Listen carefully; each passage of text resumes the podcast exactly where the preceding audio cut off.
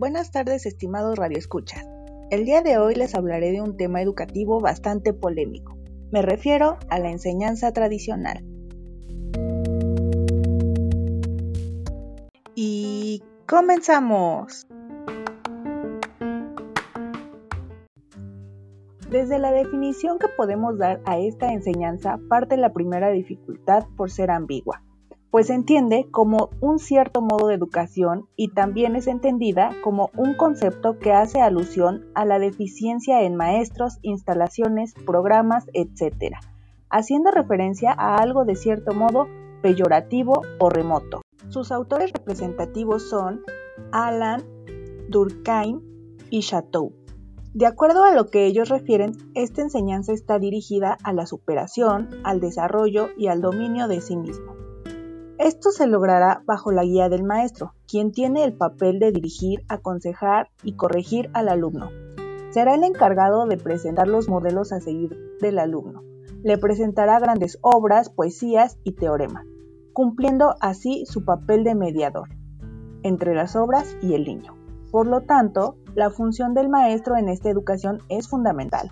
Solo bajo su guía el alumno logrará encontrar el sentido de los conceptos, de las palabras todo aquello que lo ayude a clarificar la entrada al mundo literario.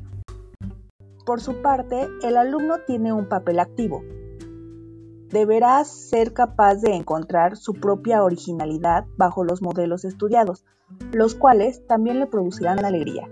Una alegría diferente, una alegría que se siente como la plenitud que le produce llegar a comprender los grandes personajes alegría que constituye el punto clave de la educación tradicional.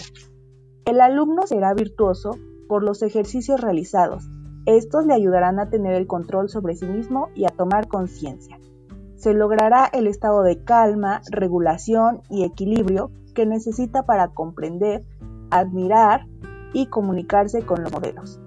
Un punto muy importante de esta enseñanza es la disciplina escolar, a esta se someterán tanto alumnos como maestros, la cual se encuentra referida más a un poder moral, por llamarlo de alguna manera, pues es algo que trasciende a las personas, a caprichos o deseos.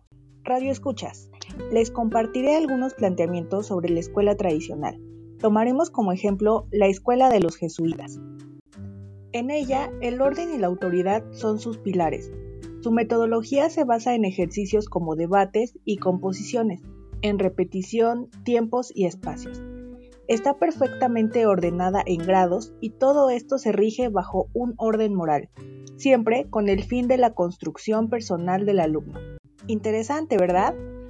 Así que si desean conocer más sobre la aplicación de la escuela tradicional, los invito a leer el plan oficial de estudios de la Compañía de Jesús. Y así terminamos con este breve espacio no sin antes externarles que considero se debe conocer más sobre esta educación, para poder tener una verdadera opinión sobre ella.